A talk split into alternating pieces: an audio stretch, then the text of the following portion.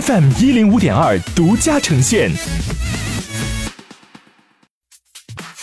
好奇心日报，News Online。本节目由好奇心日报和喜马拉雅联合出品。今天涉及到的关键词有：国企、美团、雷诺、三星、奔驰、迪士尼。国有企业一至四月利润降百分之六十三，跌幅扩大。中国财政部二十五号发文称，今年一至四月份，全国国有企业取得十七万亿收入，同比降百分之九，同期利润总额为四千一百二十点一亿元，同比下降百分之六十三。相比三月份的累计数据，收入跌幅收窄，前值为负百分之十一点七，利润跌幅扩大，前值为负百分之五十九点七。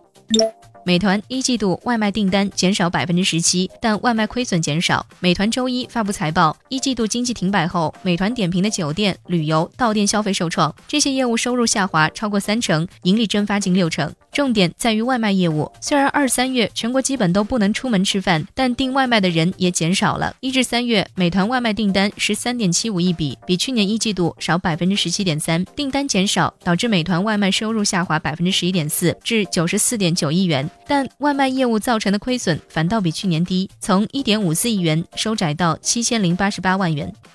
雷诺日产缩减销售目标，受经济环境影响，雷诺日产将原定二零二二年销售一千四百万辆汽车的目标缩减至一千万左右，回到二零一八年水平。